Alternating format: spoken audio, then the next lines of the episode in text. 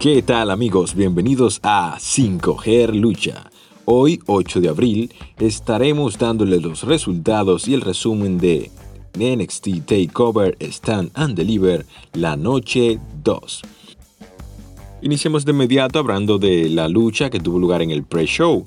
Fue una lucha breve de, menos de 10 minutos entre Brisango y el equipo de Killian Dame y Maverick. Eh, no fue nada en especial, más bien que mostrar la fuerza bruta de Killian Dame. Y al final ganó el team de Killian Dame y Drake Maverick. Bien, ahora vamos con la primera lucha de la segunda noche de este evento. La lucha para definir al campeón indiscutible de la división crucero, se puede decir. Una lucha entre Santos Escobar y Jordan Devlin. Bueno, la lucha inició con un dominio de parte de Escobar, Hubieron varias maniobras con las escaleras y un excelente uso de la escalera a nivel de, historia sobre el ring. Luego de la movida que hizo Devlin desde la, la, parte alta de la escalera, intervino el legado del fantasma. Lo golpearon un poco y demás, pero sin embargo no fue suficiente, ya que Devlin vuelve y se recupera y hace incluso la mosca española desde la parte alta de la escalera. Santos intenta recuperarse luego de esto, y logra empujarlo de la parte alta de la escalera cuando ambos estaban en el tope y Jordan Devlin cae de espalda sobre una de las escaleras sin poder recuperarse nuevamente. Y de esta manera gana Santos Escobar y se proclama como el único campeón peso crucero. Pasamos con el encuentro entre The Way versus Blackheart y Ember Moon.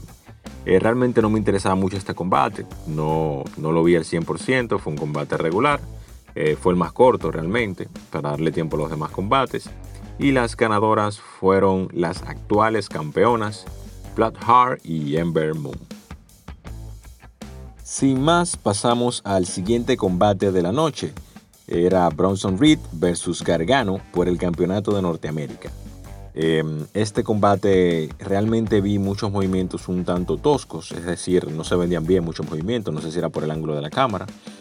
Pero en lo básico que hicieron fue mostrar la fuerza de, Bronson Reed, eh, la estrategia de Gargano de hacer lo que se golpeara en la parte alta o en la parte baja del estómago.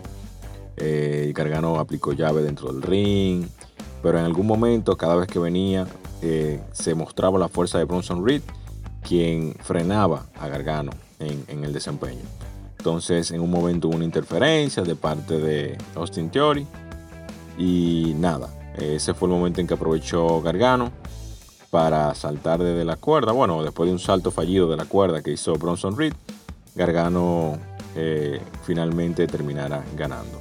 Gargano ganó, retuvo y no fue la gran lucha.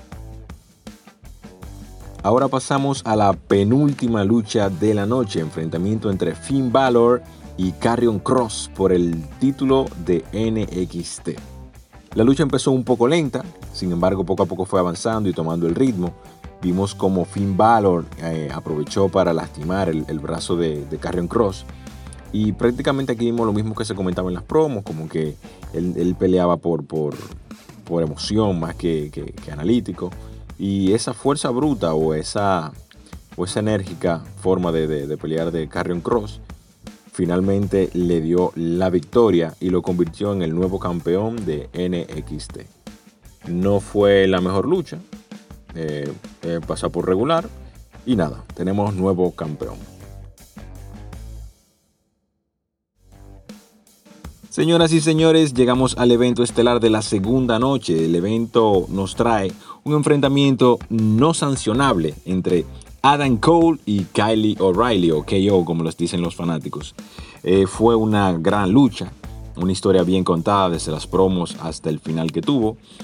Empezó dominando el enfrentamiento eh, hubo un buen uso de las sillas, luego más adelante sacaron una cadena, la cual también le dieron buen uso en el medio del ring. Eh, incluso Kyle O'Reilly le aplicó una movida a Adam Cole sobre la mesa de transmisión, en la cual no, se desplomó, o sea que fue un golpe seco.